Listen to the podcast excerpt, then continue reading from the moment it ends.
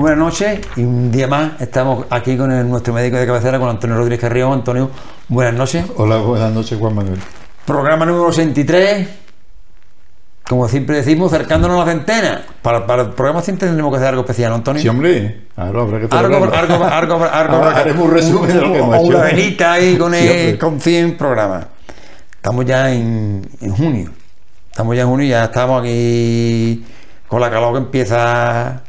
Carlos ya ha venido antes. ¿eh? De Pero- un anticipo hemos tenido pero- en mayo. pero se prevé que este verano sea caluroso, se prevé. Con el cambio climático está subiendo la temperatura a parecer y, y nos- vamos, a tener, vamos a tener un verano bastante más caluroso de lo que se esperaba años anteriores. Según tengo entendido, ¿eh?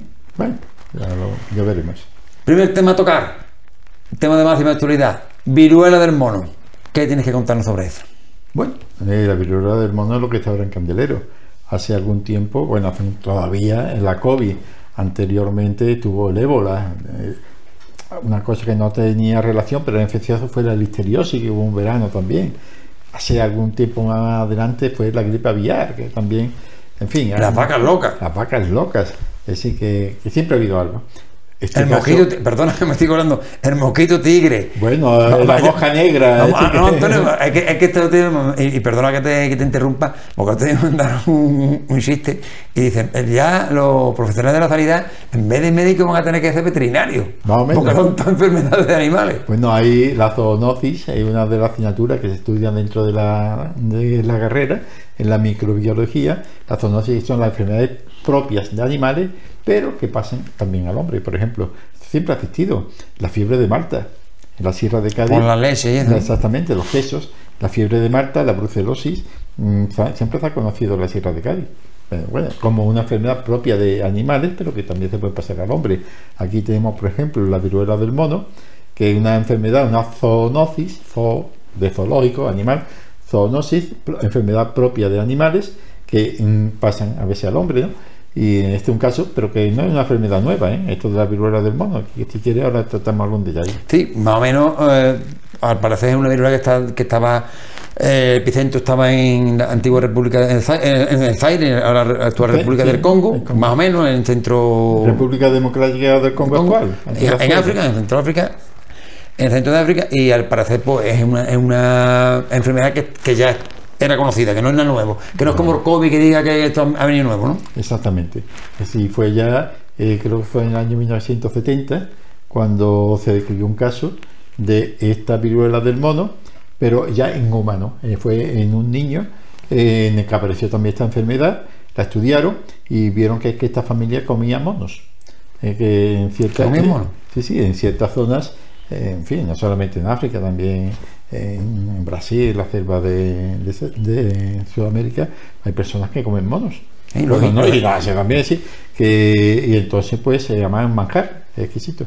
Y, y el niño contrajo, tuvo en contacto con los fluidos del mono, sería a mejor antes de matarlo o lo que sea, y se contagió de la enfermedad de esa, y ya se describieron, y todos los años hay brotes en, en- en el CEI, bueno, la República Democrática del Congo, en el centro de África, en otros países también de África, occidental sobre todo, en el Zaire, y se conoce. Es una enfermedad bastante conocida, eh, no porque sea explosiva, sino hay ciertos números de casos y se conoce la enfermedad, pero que no es como ni mucho menos ni como la gripe de extensiva, ni como la COVID, ¿no? ¿no?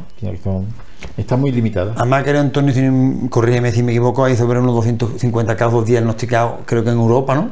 Sí, más de 250 casos en Europa, que realmente es poco. El además- porcentaje es, es- es poco. Además, y que esto, mm, las descripciones creo que fueron a partir de, de hace aproximadamente un mes, 7 de Mm. mayo, creo que fue cuando se, en el Reino Unido ya se dijo que habían aparecido varios casos. Y todo esto parece ser que el brote, porque es un brote, es decir, que alguien de, que estaba contagiado en África, eh, hubo una concentración más palomas en las Islas Canarias, eh, una concentración de unos 60.000 personas, de creo que del orgullo gay o algo así, y allí se produjeron algunos contactos y después se han ido cada uno a su país, después de esta concentración, uno a Inglaterra, a Reino Unido, otro a Italia, otro a Canadá, en fin, a España, y ahí han aparecido diferentes brotes. Parece ser que, que este puede ser el origen del, del brote actual, que, que no era que no se daba antes en Europa. También creo que en Madrid, que también hay, donde más casos hay aquí en España, creo que también han salido de una sauna, creo, he leído algo también, Sí, es una sauna, pero de esa sauna de dónde salió. Claro, no, así, Sí, sí. alguien, tiene, que- alguien tiene que entrar con el virus. Sí, que alguien entró con el virus, a lo mejor venía de, no sé si vendría de, de Maspaloma o algo, eh, fue a la sauna, contagió a otras personas, bueno, ya... Pero en fin, que es difícil contagiar. Es decir, Bueno. no es un contagio como la COVID, que se contagia fácilmente. Y el, el diagnóstico, ¿cómo se diagn- diagnostica la, la enfermedad? Sí, los síntomas son parecidos a la gripe, eh, con algunas características. Es decir, la gripe, como todos sabemos, son eh, fiebre de 38, 38 y medio, dolor de cabeza fuerte, dolores musculares, dolores de las coyunturas, de articulaciones, náusea, vómito, mal estado general. Eh, y aquí también es característico que aparecen ganglios, es decir, adenopatía que se llaman, no ganglios, bultitos en el cuello, en la nuca. Y después, al cabo de cuatro o cinco días de- del contacto con la persona que ha tenido eh, que es el causante de, transmitir la infección, pues aparecen como unas manchitas en la piel, que estas manchitas se van elevando como ronchas y estas ronchas se van llenando de líquido. Ese líquido después se le forma una costra y al cabo de dos a cuatro semanas pues se cae. ¿Eh? Entonces eso es parecido a la varicela, ¿eh? a la china que conoce todo el mundo, los niños, parecido. lo- Y entonces pues, pero claro, aquí siempre hay eh, el antecedente de que has tenido contacto con ciertas personas que han estado en una zona que, que lo hay, en, en el centro de África, en el Seire, o ha estado en contacto con personas que ya después han dado la, la cara y han tenido la- esta, esta afección. ¿Y el tratamiento que hay para la viruela del mono? No hay tratamiento, es decir, no hay un tratamiento específico para tratarlo, sino solamente vigilar que no haya complicaciones, que no suele haberla en la mayoría de los casos. Se cura solo, va- vamos Y con tiempo, ¿no? cura, sí, aislamiento para evitar que se vaya extendiendo, se queda en su casa, eh, se queda aislado para evitar que se extienda la enfermedad y ya está. Y normalmente cura. Pero hay algunas veces que hay complicaciones. ¿eh? Eh, todavía no se ha descrito, eh, que yo sepa, ninguna, ah, ningún fallecimiento. Eh, y entonces, eh, pero por evitar complicaciones de algún tipo, de que se vaya a infectar la heridita de la ampolla, las costritas, pues se vigila y para que no contagie a las demás personas. Eh, Lo que dice esto, Antonio, que no hay que tener, hay que tener precaución, pero no la alarma que había con el COVID, ¿no? Porque mucha gente empieza a pensar, pues que esto va a venir, va a venir, va a venir con la fuerza del COVID. No. No, no, los estudios Para- ya es digo, digo, está te- estudiado ya. te digo, para dar un mensaje de tranquilidad. Hace dos años, dos años y pico, cuando eh, la COVID no se sabía prácticamente nada de la COVID, aquello era casi nuevo, ¿no? Ahora no, esto, esta enfermedad se conoce, ya digo, lleva muchos años eh, que se conoce y está bastante estudiada. Entonces se ha visto también que las personas que están vacunadas contra la viruela, la viruela a todo el mundo le suena, ¿no? De que es una enfermedad parecida a la china, a la varicela, pero mucho más grave. Eh, saben que todas las personas que se vacunaron contra la viruela, que se vacunaba todo el mundo hasta el año 1980, en que ya se dio por erradicada, que ya no existía viruela en el mundo gracias a la vacuna, pero los que están vacunados, pues se ve que en el 85%, ¿eh? pues eh, hay defensa, tienen defensa y le protege de esta viruela del mono. Así que son dos virus que son diferentes, son de la misma familia, pero diferentes, y la, la vacuna de aquella viruela humana protege contra esta viruela del mono en un 85%. Vamos, para que la gente lo entienda, creo, creo que entenderlo, así, que no es una vacuna específica contra la viruela del mono, pero que sí te, Te protege. te protege, ¿no? porque tienen parecido, porque los virus, aunque no son idénticos, pero son, tienen características similares y sirve aquella vacuna que, que se guarda, que está guardada, hay muchas dosis guardadas, pues a los contactos estrechos, pues eh, se está estudiando pues administrarlo a la persona, si alguien tiene un familiar o en algún sitio hay una persona que tiene la viruela del mono, pues eh, a los que no estén vacunados, pues se le vacuna con la vacuna que ya existía. Parece ser que también hay una vacuna específica contra este virus, pero en fin, que no está muy extendida porque realmente no ha afectado eh, en grandes proporciones a la población mundial y por eso no se ha hecho mayor cantidad. Si lo ven oportuno, la autoridad sanitaria, sin un desarrollo, pues aumentarán la fabricación de la vacuna. Es decir, que, que- que hemos dado un paso de gigante en los conocimientos respecto a la COVID. Bueno, esperemos que sea así, que seguramente no hay que preocuparse. es así. En principio, hasta que no diga lo contrario, la autoridad sanitaria, es- ellos están alerta, se está estudiando, está todo controlado y en principio la población general, yo no me preocupo, por supuesto. Antonio, el pasado martes, día 31, era el Día Mundial sin Tabaco. Sabemos que es uno de tus temas preferidos y qué, qué, qué consejo darán sobre, sobre esto. La O y tú, vamos, que, no- que- que eres un defensor acérrimo del antitabaco. Bueno, acérrimo. Acérrimo, vamos, que, que, no, que, que no quiere que la gente no fume, que te, te gustaría que la gente no fumara. Bueno, no fumar y otra cosa, eh, lo que yo a lo mejor, eh, en fin, que dice, bueno, pero ahí no, no solamente el tabaco el que mata al hombre o lo enferma, hay otras cosas, digo, por supuesto. Lo importante, es, hombre, nadie hace, es muy difícil hacer una vida perfecta, de no fume, no beba, eh, anda todos los días, en fin. Pero procura eh, buen- mejores hábitos de vida todo el mundo, yo primero. Eh, por ejemplo, el tabaco, eh, concretando el tabaco, mm, no vamos a hablar, no vamos a hablar de las enfermedades del tabaco. ¿Eh? Eso- podríamos decir que da no, cardiopatía. sí. No, no hemos hablado de que es principal causante de cáncer de pulmón, de cáncer de vejiga, de cáncer de estómago, cáncer, eh, en fin, de, de que produce la bronquitis crónica del fumador, o la EPO, es principal causante, en fin, todas esas cosas que todo el mundo sabemos, y de los infartos de miocardio, del ictus, de las invalideces. No vamos a hablar de eso, que ya está hablado, lo acabamos de hablar.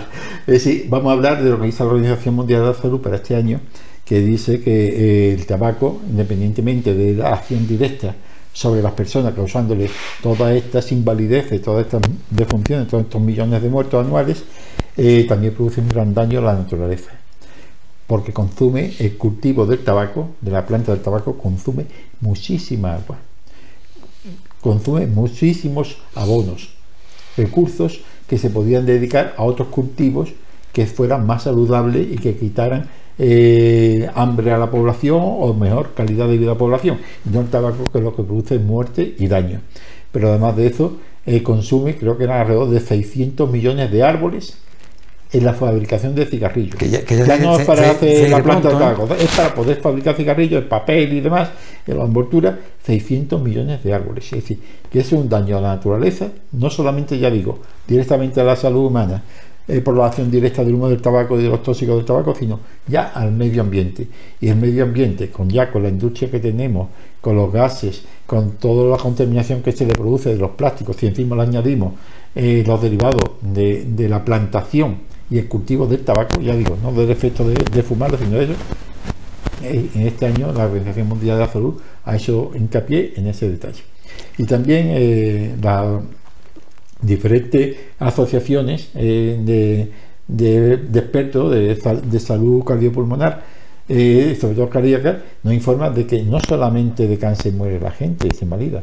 Entonces también están haciendo hincapié mucho en que eh, muchos se mueren por el efecto eh, de la circulación, de los infartos y de los ictus que muchas veces el tabaco, el tabaco, ah, el tabaco, la tos, ah, el- los bronquios, los pulmones, el cáncer, por supuesto, la vejiga, el cáncer de vejiga, por supuesto, pero el corazón y los ictus, el tabaco no es el principal causante, y todos sabemos que al que le da un infarto, no siempre se muere, sino que queda postrado muchas veces muy limitado en su vida, en sus relaciones eh, de- del día a día, y el que le da un ictus no siempre se muere.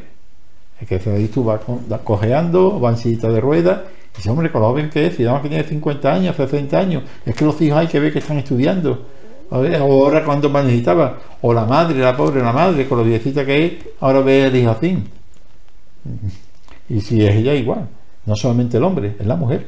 Eh, uno de los grandes problemas es eh, cómo desde, fundamentalmente desde la Segunda Guerra Mundial, pero paulatinamente, y ahora toca en España, eh, desde hace un tiempo las mujeres eh, están aumentando muchísimo la mujer fumadora.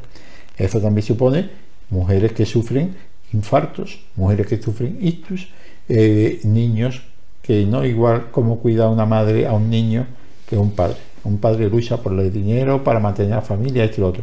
Pero la madre, además de eso, es la que realmente engloba a la educación, la- muchas veces en gran parte de, de- de la familia, lucha por el fin, que tiene unos roles. no Yo creo que estamos en una sociedad matriarcal donde quien lleva la rienda es la mujer. Exactamente, aunque digamos, y es cierto, y además es cierto que hay mucho machismo, lo es cierto, pero a la hora de la verdad, la que manda y coordina una casa cuando de eso es la mujer. ¿eh? Y como mujer falte es un desastre. Por mucho que diga el hombre, ¿verdad? como una mujer falte o como una mujer que le dé un y una mujer le dé un infarto, es un desastre total. Por muy competente que sea el marido. No por nada, es que es así. Además, tú como, como médico tendrás experiencia de que seguramente las mujeres son mejores pacientes que los hombres. Totalmente, acuden más a la consulta porque son más sensibles en el sentido de que se preocupan más son por la salud propia del padre, de la madre, del hijo, pero son mucho más sufridas. Un hombre se pone malo y más vale que no se ponga malo, porque todo el que está al lado se destroza. La mujer aguanta, es mucho más sufrida, muchísimo más. Claro. Que, Antonio, me, me viene a la cabeza ahora un, un- como decía un amigo mío, un médico, el doctor García Bru, que decía, el maldito alemán. Cuando hablaba del maldito alemán se refería al Alzheimer. Ah. Hombre, me- él no tuvo culpa, Alzheimer. No, doctor. pero- pero que no de- lo- Alzheimer no tuvo culpa. Pero no, pero que él, él lo decía, no, no, sino porque decía, maldito alemán como a la, a la enfermedad. Y me acordaba de, de, de Álvaro, del Sí, ahora doctor sí, García Bru. sí. Y Alzheimer es otra de las enfermedades que, que están también en el candelero.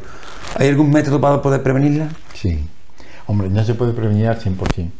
Pero se han hecho mucho. ¿O qué síntomas se pueden eh, notar? Pero se puede prevenir el que aparezca más tarde, si es que tiene que aparecer, o que se lentezca. Mira, se han hecho muchos estudios, porque la demencia por Alzheimer es de los más estudiados porque es muy frecuente y es una enfermedad que todos conocemos. Es el principal causante de la edad. Y ahí tú no puedes hacer nada.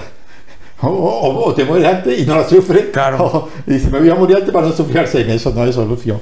La principal causante de la edad. Pero después hay otra serie de factores.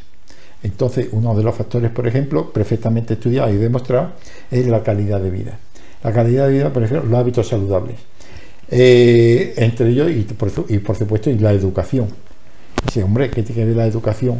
Eh, que un niño tenga escuela que o que una persona tenga acceso de estudio con Alzheimer, perfectamente estudiado. Se ha visto que cuando un niño está escolarizado, eh, está estimulado para estudiar, todos esos niños a la larga, ha estudiado durante diferentes personas que han estudiado y personas que no han estudiado, y por supuesto un premio Nobel puede tener Alzheimer. Un catedrático de universidad puede tener Alzheimer, un ministro puede tener Alzheimer, por supuesto, pero mucha menos proporción que las personas que tienen menos formación intelectual. ¿Por qué? Porque se ha visto que los niños y los jóvenes en sus estudios van desarrollando su sistema neuronal, sus neuronas, sus células nerviosas, y entonces tienen una mayor reserva, una mayor fuerza entre las conexiones entre neurona y neurona, total, que entonces no lo mismo que venga un terremoto a un pobre o a un rico. A un pobre lo poco que tiene ¿Te lo llevas? se lo lleva. A un rico, lo mucho que tiene se lo deja a la mitad, a la cuarta parte. Pero es que la cuarta parte de la riqueza de un rico es muchísimo. Claro. Entonces, no lo mismo que tú tengas la cabeza eh, con buenas neuronas, con buenas conexiones cerebrales y después te entre el Alzheimer, porque se van destruyendo, pero tú tienes siempre una reserva en el banco. Entonces te puede que con el tiempo llega a eso y te. Pero no es igual. Por eso, eh, las personas que están en un centro de Alzheimer, que yo recomiendo a toda aquella persona que tenga un familiar de Alzheimer, o que se note que ya va, a que ellos se dan cuenta, ¿eh? al principio, después ya mejor con el tiempo, si es muy grave, ya, pero dice, Pierde la noción de todo. de todo, pero dice, oye, oye, que yo a mí se me están olvidando cosas que yo ya, a mi hijo casi ni lo conozco, eh, yo, mm, yo voy a ir a un centro o yo voy a, ya me han diagnosticado que tengo Alzheimer y yo voy a preparar mi casa con mi farandilla, mi esto, para no darle familia, voy a adecuar toda mi casa, voy a buscar ayudas, si es que las hay, un centro para que me lleven, porque allí lo hacen, rompecabezas, actividades... Aunque parezca tontería, pero son lo que está estimulando. ¿no? retrasa todo Y lo que está, está estimulando. el cerebro Ay, claro. Entonces, todo eso pues hace que te lentezca. Al menos te mueres de otra cosa antes. Al menos tienes Alzheimer y eso tampoco es de un día para otro. Te va a morir o te va a deteriorar. Al menos Alzheimer es lento, lo lentece y, eh, al menos te mueres de un infarto, de un esto, porque tienes que morir. Pero por lo menos mejora tu calidad de vida. Después, medidas higiénicas, pierdes peso, es muy importante, no lo mismo, una persona que está obesa, por ejemplo, porque el cerebro necesita riesgo y oxígeno, pero una persona obesa, una persona que toma muchos tóxicos, pues todo eso envenena el cerebro y acelera el Alzheimer, el tabaco, que hemos hablado antes, o el alcohol, todo eso eh, te envenena el cerebro y si ya el cerebro está mm, deteriorado por el Alzheimer, porque tiene una serie de placas encima, le metes tóxico, es como si tú al fuego le echas leña o le echas gasolina. Claro. El fuego ya es destructivo de por sí, pero si encima tú le echas leña o le echas gasolina, pues entonces el incendio es mucho mayor. Entonces lo que hay que procurar, hábitos saludables, para tener eh, ejercicio físico, para tener oxigenado nuestro cerebro, fuerte en nuestro corazón, y todas esas cosas mejoran ¿eh? en la persona de Alzheimer los síntomas y le mejora que mm, vaya más lentamente en su calidad de vida. Hombre, la verdad que el Alzheimer cuando llega ya a- al final de la enfermedad, como tú me dices, si- y si es poco a poco, el final es cruel, es duro, es un final. Pero si lo lentece y tú pones las condiciones. Sí, no, pero te digo, sí, te, hablo de hace 8, 10 años, 15 años. Es decir, bueno, yo lo, lo he, lo he visto, vamos, yo, muchísima gente. Es una enfermedad un tanto cruel, ¿eh? Cruel para el que la sufre Y para, y- y para el que está. y para el cuidador, los cuidadores. Es horrible. Es horrible en el sentido de que tú veas a tu ser querido que no te conoce. a que no conoce a tus nietos, de que a lo mejor tiene la demencia y dice disparate al principio, No, y- o insulto a la persona más lo peor que querida. viene es cuando ya viene ya, ya el deterioro físico, ya. Entonces todo eso se puede lentecer y además se muere por otra cosa. Aquí no, en este mundo no nos quedamos nadie. ¿eh? No, no, no, no, no, no, aquí no pasa Entonces, nada. lo que hay que procurar la mejor calidad posible. Y sobre todo las asociaciones de Alzheimer. Eh, Fomentarla en todos los pueblos, en todas las localidades, porque te puede hacer de una ayuda de respiro familiar para llevar tú allí a tu padre, a tu madre, a tu ser querido, para que haga allí actividades, personas especializadas, bien cuidaditos. Después tú te lo llevas a tu casa por la tarde o si una residencia eh, que ya digo que sea permanente el hijo de la novia no sé si habéis visto esa película. Mm. preciosa. Que hacen buenas residencias bien dotadas con personal cualificado con recursos. Eso es eso es lo que hay que procurar. Y ahí yo estoy seguro que todos los partidos políticos toda la población están de acuerdo. Entonces la asociación de enfermes eh, para respiro familiar para cuidado de los pacientes son para mí, bueno, dice Alzheimer, para eso pueden meter, por ejemplo, Parkinson en estadios muy avanzados, es decir, que no tiene que ser exclusivamente, entonces eso es vital, eso es vital, y ahí es donde tienen que ir todos los recursos y no muchas veces en parafernalia, que da más que siempre para buscar votos. Hombre, por eso te decía, te quería decir antes que, que ahora que hay elecciones, habéis de tomar nota a los políticos y acabamos rápidamente, Antonio, porque ya no, te- No hay no- tiempo. no tenemos tiempo. Quiero comentarte eh, los logros que se han conseguido en España, que estamos a la vanguardia de la investigación con el tema del cáncer de pulmón, que han salido eh, utilizando creo que dos métodos, la in- inmunoterapia puede ser y, inmunoterapia. y ot- otra que no, no recuerdo ahora mismo el nombre, eh, la- no sé quimioterapia también, unir dos, dos, dos, mm, dos, Dos para- actuaciones. dos actuaciones y están dando un resultado, al parecer, eh, estupendo. Es que eh, la, vida, No. va- la vida avanza con una barbaridad. Lo que hace eh, 10, 15 o 20 años parecía imposible, hoy día eh, es lo que estamos hablando del Alzheimer. Ahí es donde hay que eh, buscar los recursos. Que hay solución a la mayoría de los problemas. Hay solución al tabaquismo, hay solución a no, no totalmente al Alzheimer. Yo estoy seguro que un día se va a conseguir, si no revertir la enfermedad, por lo menos dejarla de una forma, y en este caso, al cáncer de pulmón, hoy día los éxitos son enormes cosa impensable hace algún tiempo. Así que los recursos, ahora que estamos en elecciones, que yo estoy seguro que ningún partido se va a desmarcar.